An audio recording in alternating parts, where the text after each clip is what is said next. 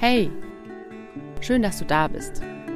Herzlich willkommen zum Podcast Wonnevoll Schwanger, natürlich, sicher, selbstbestimmt. Mein Name ist Petra und ich freue mich, dass du heute dabei bist. Ich möchte heute aufgrund von ein paar Nachfragen nochmal das Thema Vorsorge aufgreifen. Einerseits möchte ich ein bisschen auf die Hintergründe der verschiedenen Vorsorgen eingehen und dann möchte ich noch die Selbstfürsorge ein bisschen mit reinbringen. Das heißt, wie kann man Schwangerschaft gestalten, wenn man gar nicht irgendwie zu Ärztin oder Hebamme gehen möchte oder vielleicht auch gehen kann. Vielleicht ist man unterwegs, vielleicht ist man in einem anderen Land und kennt sich nicht aus. Das ist auch noch eine Möglichkeit und deswegen möchte ich das heute noch mit reinbringen. Und ich möchte ganz wichtig auch auf die verschiedenen Hintergründe der Ausbildung und des Gesundheitssystems zu sprechen kommen, weil das auch ganz, ganz wichtige Faktoren sind, die die verschiedenen Vorsorgestrategien beeinflussen.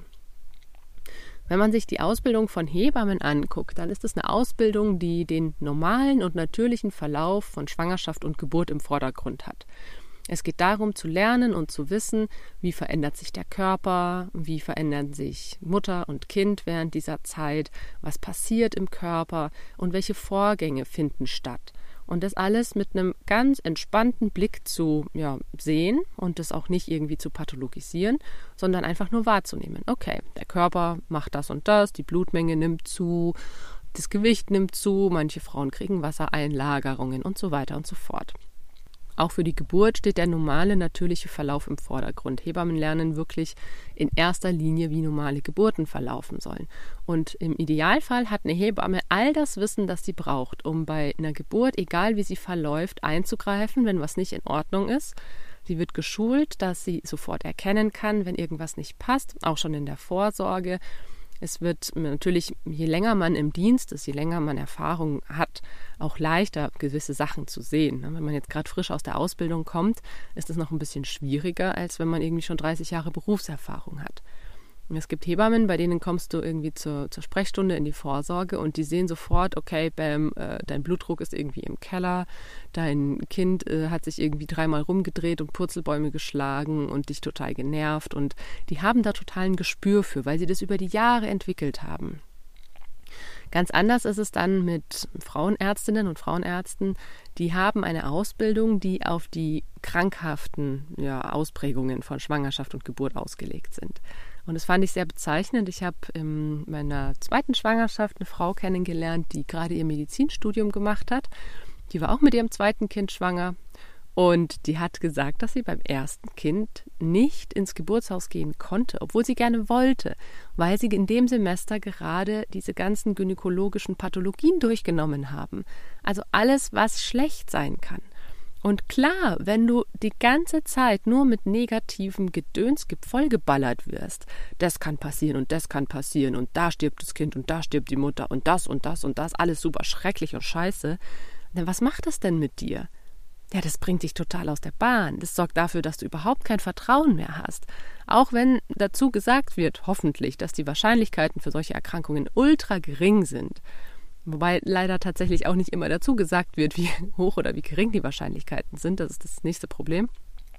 Dazu gleich. Wenn du das jeden Tag hörst und jeden Tag irgendeine andere abgefahrene, hässliche, schlimme Krankheit um die Ohren gehauen bekommst, das macht was mit dir.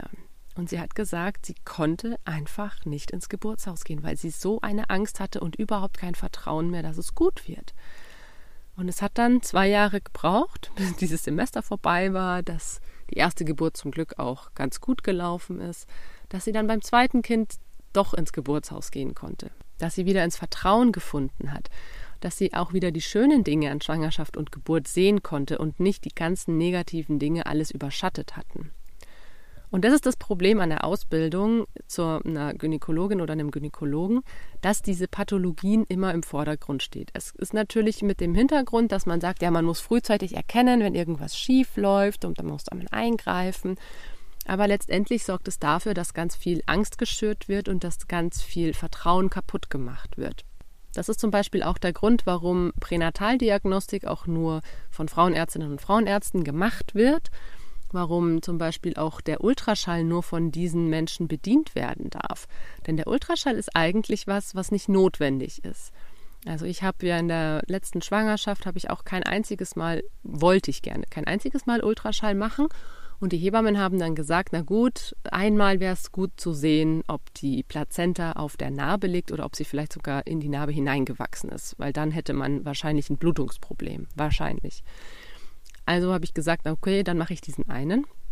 Aber die Hebammen haben auch gesagt, dass es tatsächlich in ihrer Praxis oder in ihrem Geburtshaus einige Frauen gibt, die das ablehnen, die eben, wenn sie vorher zum Beispiel keine Schwangerschaft hatten, die irgendwie operativ beendet wurde, dass sie dann sagen, okay, ich mache keinen Ultraschall, weil ich es nicht brauche. Und das ist was, was ich ganz, ganz spannend finde, dass der Ultraschall häufig als was gesehen wird, was als krasse Errungenschaft gesehen wird. Oh, da können wir jetzt das Baby sehen und da können wir das und das sehen. Aber was genau gesehen wird, das ist immer die große Frage. Ich meine, ich habe bei meinen ersten Ultraschallen fast gar nichts erkannt. Ne? Also ich meine, es ist ja auch wirklich nur so grau-schwarz-weiße Pampe irgendwie und da muss dir jemand erklären, was man da sieht. Und die Gynäkologinnen und Gynäkologen haben natürlich einen ganz besonderen Blick. Die schauen halt genau danach, was nicht in Ordnung ist. Und dann kann halt natürlich auch schon so ein Satz wie, mm, oh, okay, die Nackenfalte sieht aber nicht ganz okay aus, kann dann schon für große Unsicherheit sorgen. Wollen Sie nicht vielleicht doch die Nackenfalte messen lassen? Und schon ist man irgendwie in einer Untersuchung, die man eigentlich nicht haben möchte. Und es gibt ganz viele verschiedene pränataldiagnostische Untersuchungen, die meiner, meines Erachtens nicht notwendig sind. Darüber habe ich auch schon in einer anderen Folge gesprochen. Das, was da dahinter steht, meiner Meinung nach, ist tatsächlich der gesellschaftliche Wunsch, nur, das klingt jetzt ziemlich fies, aber lebenswerte Menschen in die Gesellschaft hineinzubringen. Ich weiß, das klingt super fies, aber so wie sich die Geburtshilfe in den letzten Jahren oder Jahrzehnten entwickelt hat, gibt es immer mehr Methoden, um herauszufinden, ob ein Kind behindert ist, ob ein Kind irgendwelche, in Anführungszeichen, Anomalien aufweist, die man dann zum Beispiel durch Ultraschall oder eben Pränataldiagnostik schon vorher diagnostizieren kann. Das machen die Frauenärztinnen und Frauenärzte. Das heißt, in ihrer Ausbildung lernen sie nicht nur die Pathologien zu sehen, sondern auch zu gucken, okay, ist das ein Individuum, das gesellschaftsfähig ist?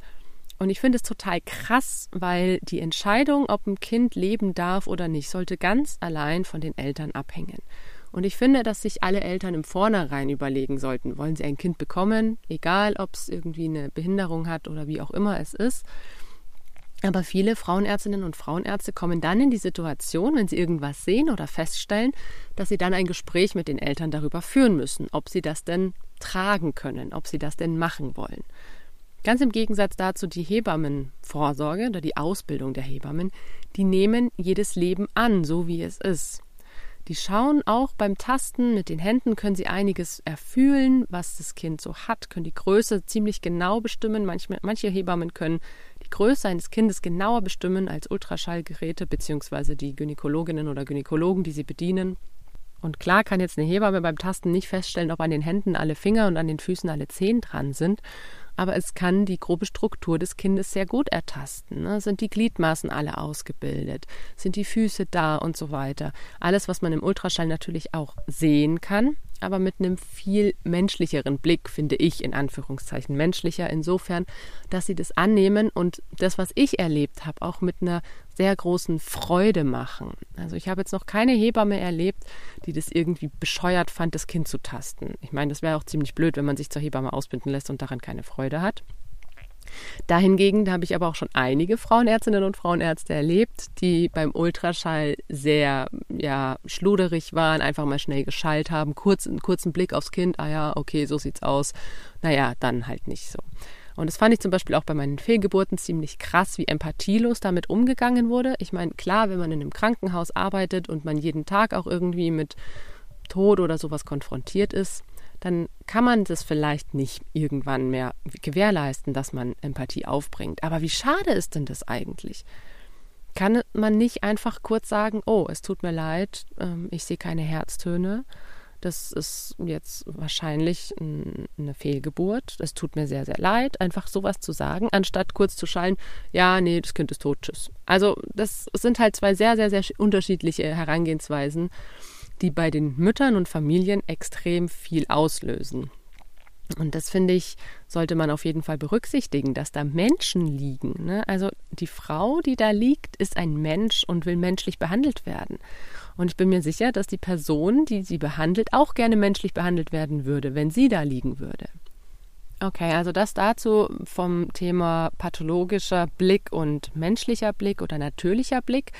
Hebammen haben natürlich in der Ausbildung, die lernen da ganz viele Sachen, die dann traurigerweise zum Beispiel in der Klinik überhaupt nicht mehr umgesetzt werden, weil zum Beispiel die Strukturen das nicht zulassen. Das ist halt auch super krass schade. Ne? Also Ärztinnen und Ärzte werden schon sehr, sehr früh darauf getrimmt, dass es einen gewissen eine gewisse Routine gibt, einen gewissen Alltag, auf den man sich irgendwie einstellen muss. Es gibt Besprechungen, also das habe ich jetzt eben auch von meiner Bekannten mitbekommen, Arzt- oder Ärztinnenbesprechungen, wo es gar nicht mehr darum geht, wie es denn, wie denn der Umgang mit den Patienten war, was man früher gemacht hat. Ne? Früher hat man sich zusammengesetzt und versucht zu gucken, okay, wie sind wir mit den Patientinnen und Patienten umgegangen, was haben wir vielleicht nicht so gut hingekriegt, wo können wir da vielleicht was besser machen. Und heutzutage ist der Alltag in der Klinik so straff organisiert, dass das gar nicht mehr möglich ist. Wenn man sich trifft, dann werden irgendwie nur noch Dienstpläne besprochen oder sowas. Oder halt ganz krasse Fälle, wo irgendwas mega in die Hose gegangen ist. Und das ist halt schon echt hart, wenn man sich das überlegt. Die pathologische Sicht auf Schwangerschaft und Geburt führt halt dann eben auch oft dazu, was ich schon gesagt habe, dass bei Kleinigkeiten schon häufig ein, eine große, ein großer Elefant draus gemacht wird. Also wenn man dann irgendwie was sieht, dann könnte das ja schon was sein und man sollte sich schon mal überlegen, ob man nicht noch eine zusätzliche Untersuchung machen will. Und was da dahinter steht, das ist meines Erachtens auch sehr traurig, ist auch der finanzielle Aspekt. Was in der ärztlichen Ausbildung auch immer mitspielt, ist natürlich der Fokus darauf, dass alles Geld kostet und alle Untersuchungen aber auch Geld einbringen. Es ist ein Beruf, wo man kalkulieren muss gerade auch im Krankenhaus. Und gerade auch wenn man selbst niedergelassener Arzt oder niedergelassene Ärztin ist, eine eigene Praxis hat, man muss immer kalkulieren. Man muss schauen, dass alles passt, dass man irgendwie über die Runden kommt. Und tatsächlich ist die Gynäkologie ein Bereich im Krankenhaus, was ich super, super, super hart finde, der am wenigsten gefördert wird, am wenigsten subventioniert wird. Also mit schwangeren Frauen kann man vom Staat her aus kein Geld machen. Das ist was auch wieder sehr, sehr tief sexistisches, denn am meisten Geld verdient ein Krankenhaus tatsächlich mit der Behandlung, Operationen von älteren weißen Männern. Also irgendwie, wenn du dann irgendwie Krebspatienten hast, Prostataerkrankungen und sowas, wo ich mir denke, ja krass, da wird ultra viel bezuschusst, subventioniert und die Geburtshilfe, die kriecht halt wirklich auf Minimum dahin, auf einem Level, das so, so, so, so, so gefährlich ist. Denn das, was das macht, dass zu wenig Geld da ist, das sehen wir jeden Tag, dass Frauen Gewalt erleben, dass Frauen Geburtserlebnisse haben, die sie traumatisieren, dass Ärztinnen und Ärzte gestresst sind und die Hebammen genauso und eben nicht mehr empathisch und einfühlsam mit den Menschen umgehen können. Und dann denke ich mir, hey, wie krass ist es, dass halt andere Bereiche ähm, da super viel Geld abkriegen, oder super viel ist vielleicht übertrieben, aber auf jeden Fall viel, viel mehr Geld abkriegen als die Geburtshilfe. Was ist denn das für eine Denke vom Staat her? Okay, wenn ich jetzt niedergelassene Ärztin oder niedergelassener Arzt bin, dann ist es auch so, dass ich mit der Gynäkologie tatsächlich das meiste verdienen kann. Also so die, die, normalen Krebsvorsorgen oder sowas, das bringt nicht so viel Geld. Da sind kaum, ähm, das ist einmal im Jahr, ne? eine Frau kommt einmal im Jahr oder einmal im halben Jahr. Ich war jetzt schon ewig nicht mehr. Ich war irgendwie schon, ja, ich war schon ziemlich lange nicht mehr. Ähm, weil ich das zum Beispiel auch was finde, diese Krebsvorsorge. Also klaren Abstrich kann ich jetzt nicht selber machen, aber die Brust kann ich selber tasten. Aber okay, ist ein anderes Thema. Wie gesagt, ich weiß nicht mehr genau, ob es einmal im Jahr oder einmal im halben Jahr ist, die man eigentlich theoretisch zur Vorsorge gehen sollte. Aber damit kann man einfach echt nicht so viel Geld verdienen. Wenn du jetzt eine Schwangere hast, die am Anfang alle vier Wochen und in einem weiteren Verlauf der Schwangerschaft alle zwei Wochen kommt, wenn du dann vielleicht auch noch, was momentan auch echt krass ist, eine Rate von 60 bis 70, manchmal sogar 80 Prozent Risikoschwangeren hast, kommt immer darauf an, in welcher Gegend in Deutschland man ist, in welcher Praxis oder in welchem Krankenhaus, die dann ja doppelt so oft kommen, sprich am Anfang alle zwei Wochen und später dann jede Woche. Damit kannst du tatsächlich ziemlich viel Geld machen. Du kannst diese ganzen Untersuchungen abrechnen. Du kannst beim CTG ist es auch sowas. Ne? Ein CTG anzuschaffen ist relativ teuer. Das heißt, du musst es auch unbedingt benutzen, damit sich das wieder rechnet. Denn jede Benutzung vom CTG bringt dir wieder Geld. Kannst du mit der Krankenkasse abrechnen. Das heißt, dass Frauenärztinnen und Frauenärzte teilweise auch Untersuchungen machen, die überhaupt nicht notwendig sind. Das war bei mir auch so. In der Schwangerschaft mit meinem ersten Sohn, da bin ich teilweise, ich glaube, das erste CDG habe ich in der 32. Woche geschrieben. Völlig Banane. Also ich meine, dass ich überhaupt CTG geschrieben habe, das war sowas, okay, ja, das macht man halt. Ne? Damals war ich auch noch ein bisschen naiv und habe gedacht, naja, das machen ja irgendwie auch alle. Habe mich damit noch nicht auseinandergesetzt.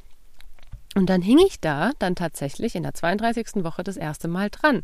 Eine halbe Stunde. Und es war halt super ätzend. Äh, und wirklich viel gebracht hat es auch nicht. Weil ich meine, ja, okay, klar, man hört die Herzszene des Kindes, die hört man auch, wenn man irgendwie mit einem Doppler hört. Äh, mit einem Doppton, nicht Doppler, sondern Doppton, dieses kleine Gerät, was die Hebammen haben. Und die Hebammen können innerhalb von fünf Sekunden oder zehn Sekunden hören die die Herztöne und wissen, ah, okay, passt. Wieso schaffen das Hebammen innerhalb von so einer kurzen Zeit mit so einem kleinen Gerät während die Frauenärztinnen und Frauenärzte dieses fette CTG brauchen und die Frauen da eine halbe Stunde dranhängen. Ja, sie brauchen es tatsächlich eigentlich nicht. Sie brauchen es nur, damit es Geld in die Kassen spült. Und das ist auch so pervers, dass Frauen zu Untersuchungen oder zu irgendwelchen Interventionen gedrängt werden, weil es Geld bringt. Genauso die Sache mit den Einleitungen bringt halt auch leider einfach Geld. Jede Intervention, jede Untersuchung gibt Geld. Und das ist ein total verqueres System das klingt jetzt auch alles so mies irgendwie, ne? Also das äh, soll überhaupt nicht so arg negativ klingen. Ich möchte dir nur aufzeigen, wie denn tatsächlich die Strukturen so sind, wie es funktioniert. Und in unserer Gesellschaft ist es leider so, dass ganz viel nach diesem finanziellen Schema abläuft. Und das finde ich so unglaublich schade. Und die Hebammen, die in Geburtshäusern oder auch freiberuflich arbeiten, die haben da einen ganz anderen Blick drauf, weil bei denen einfach die Frau im Vordergrund steht und nicht das Geld. Das ist eine persönliche Beziehung, die die Hebammen und die Frauen aufbauen. Und ich finde es halt auch krass, wenn mir andere Frauen erzählen, dass ihre Frauenärztin oder ihr Frauenarzt nach der dritten, vierten, fünften Kontrolle immer noch nicht ihren Namen weiß. Das ist natürlich auch verständlich, weil bei dieser Person, bei diesem Arzt oder dieser Ärztin gehen halt tagtäglich 20 Frauen ein und aus. Verschiedene Frauen, man kommt da irgendwie alle vier Wochen.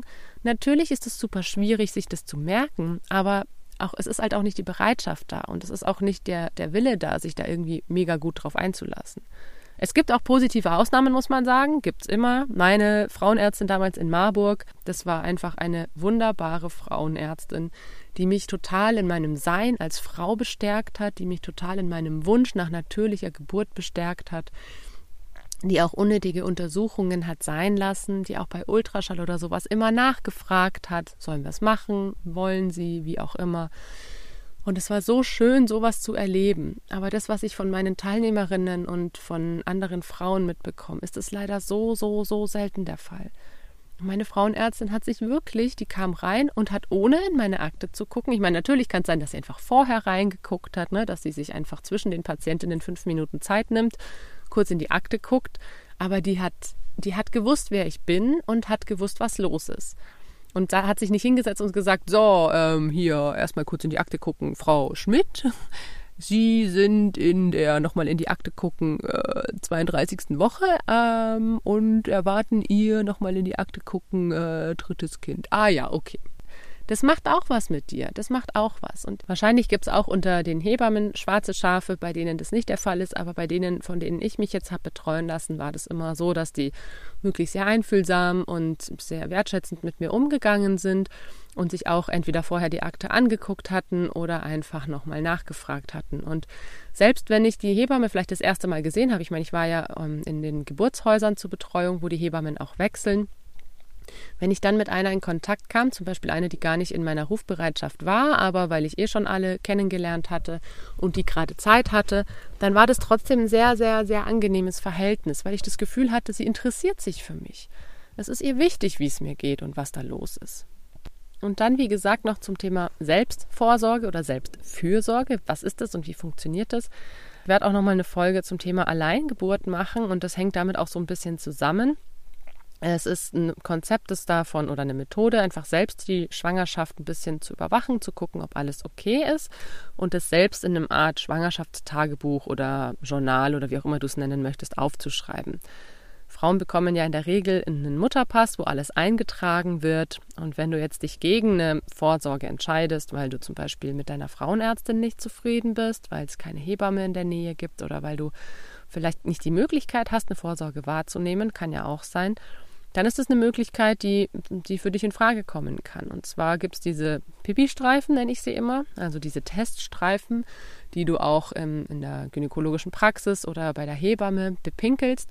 Die kann man sich einfach im Internet kaufen. Ne, das ist medizinischer Bedarf. Da muss man nicht irgendwie ähm, was vorweisen, dass man irgendwie Arzt oder Ärztin ist, sondern die kann man tatsächlich einfach bestellen, diese Pipi-Streifen.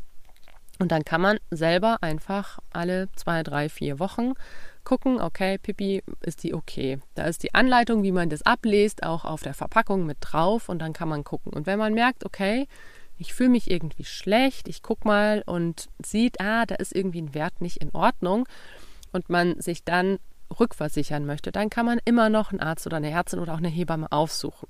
Wenn man wirklich keine in der Nähe hat, dann ist es natürlich ein anderes Problem. Da muss man wahrscheinlich in die Klinik gehen und dann wird man wahrscheinlich zu hören bekommen, oh, wie gefährlich das ist, sich nicht betreuen zu lassen und bla bla bla bla bla aber das ist nicht ihr, ihr Bier. Also wenn du da irgendwie angemotzt wirst, dann versuch einfach auf Durchzug zu schalten oder versuch zu erklären, warum das so ist. Wenn es wirklich daran lag, dass zum Beispiel deine Frauenärztin dich schlecht behandelt hat oder dass du bei der super unzufrieden warst, dann kannst du das denen so erklären. Dann kannst du sagen, nee, sorry, ich wollte mich einfach nicht von einer Person betreuen lassen, die übergriffig und entmündigend ist. Und dann ist es auch vollkommen okay, meiner Meinung nach. Jo, und wenn du dann diese Pipi-Streifen hast, das ist was, was man super gut machen kann. Blutdruckmessgeräte gibt es auch überall, in jedem ähm, Reha-Shop oder auch im Internet. Und du kannst da super gut auch selber den Blutdruck messen, wenn du mal wirklich das Gefühl hast, irgendwie was passt nicht. Und gerade sowas wie eben Bluthochdruck über längeren Zeitraum und Eiweiß im Urin und dann vielleicht auch noch massenhaft Wassereinlagerungen sind natürlich was, wo du dann schon abklären lassen solltest. Ne? Du solltest dich vorher schon gut damit auseinandersetzen, was es für Komplikationen geben kann. Also wie zum Beispiel die Präeklampsie, dass das was ist, was du dann abklären lässt. Die Selbstfürsorge hat den großen Vorteil, dass du wirklich ganz bei dir sein kannst, ganz ins Vertrauen gehen kannst. Und viele Frauen machen das nicht beim ersten Kind, sondern erst bei nachfolgenden Kindern. Das heißt, sie versuchen für sich selbst einfach einen Modus zu finden, wo sie für sich im Reinen sind, wo sie eine schöne und genussvolle Schwangerschaft erleben können. Und es hat für viele einfach auch den Effekt, dass sie viel entspannter sind, wenn sie eben nicht diese ganzen Termine wahrnehmen müssen. Ich habe jetzt einige kennengelernt, die das tatsächlich aufgrund von Hebammenmangel gemacht haben. Die waren irgendwie zu den drei Ultraschallen bei einer Frauenärztin oder einem Frauenarzt, weil sie die irgendwie noch mitnehmen wollten. Und dann haben sie aber den Rest der Vorsorge oder Fürsorge alleine gemacht. Und das ist, finde ich, was, was man durchaus praktizieren kann. Es ist, Schwangerschaft ist nichts Pathologisches, es ist nichts Krankhaftes, keine Krankheit. Es ist was total Normales. Und die meisten Frauen sind gesund, die meisten Frauen haben gesunde Kinder. Und klar gibt es sowas wie Schwangerschaftsdiabetes oder es gibt sowas wie Schwangerschaftsvergiftung. Aber das sind Sachen, also eine richtig üble Schwangerschaftsdiabetes. Das ist meistens bei Frauen, die sowieso vorher schon damit zu kämpfen hatten. Die wissen das. Und richtig krasse Schwangerschaftsvergiftung treten erstens super selten auf und kündigen sich auch rechtzeitig an, eben durch Eiweiß im Urin oder sowas. Wenn man gar nicht testet oder so, das ist natürlich auch eine Möglichkeit. Ich finde, das ist jeder Frau selbst überlassen. Man kann natürlich auch sagen, man lebt einfach so in den Tag hinein und macht erst was, wenn man sich irgendwie schlecht fühlt. Manche Sachen bahnen sich halt schon vorher an. Also gerade so eine Schwangerschaftsvergiftung bahnt sich meistens mit Eiweiß im Urin an oder mit Bluthochdruck. Oder gerade wenn man Bluthochdruck hat, kann man sich auch mit anderen Methoden, mit Entspannungsmethoden, mit Yoga versuchen, wieder ein bisschen runterzubringen. Manche Frauen merken, wenn sie Bluthochdruck haben, das merken sie sofort, das müssen sie gar nicht messen. Andere sind da noch nicht so sensibel. Und ich denke, das ist einfach jeder Frau selbst überlassen, wie sie damit umgehen möchte. Und wenn du am Hadern bist, wie du das machen sollst, dann versuch dich ein bisschen zu informieren, versuch dich mit anderen Frauen auch auszutauschen, welchen Weg sie gegangen sind. Und ich kann wirklich nur jede Frau ermutigen, wenn du eine scheiß Frauenärztin oder einen scheiß Frauenarzt hast, Zeig ihm oder ihr den Mittelfinger und geh aus der Praxis und verabschiede dich auf Nimmerwiedersehen.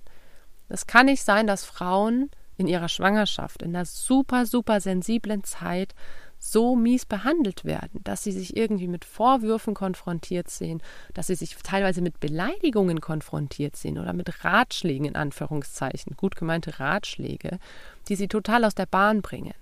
Das muss nicht sein. Und ich hoffe so sehr, dass die Hebammen, dass sich die wieder ein bisschen ausbreiten mit der Zeit, dass es da einen Weg gibt, dass die wieder mehr und mehr die Schwangerenvorsorge übernehmen können. Denn das ist es eigentlich, was es braucht. Hebammen. Hebammen, die den natürlichen menschlichen Blick, den gesunden Blick auf Schwangerschaft haben und nicht den pathologischen. Jede Hebamme weiß, wenn irgendwas ist, was sie nicht behandeln kann, was kontrollbedürftig ist, wird sie dich in eine Klinik oder in eine Praxis schicken. Das ist auch vollkommen okay. Es gibt solche Fälle. Aber alles andere kann super gut von den Hebammen behandelt werden.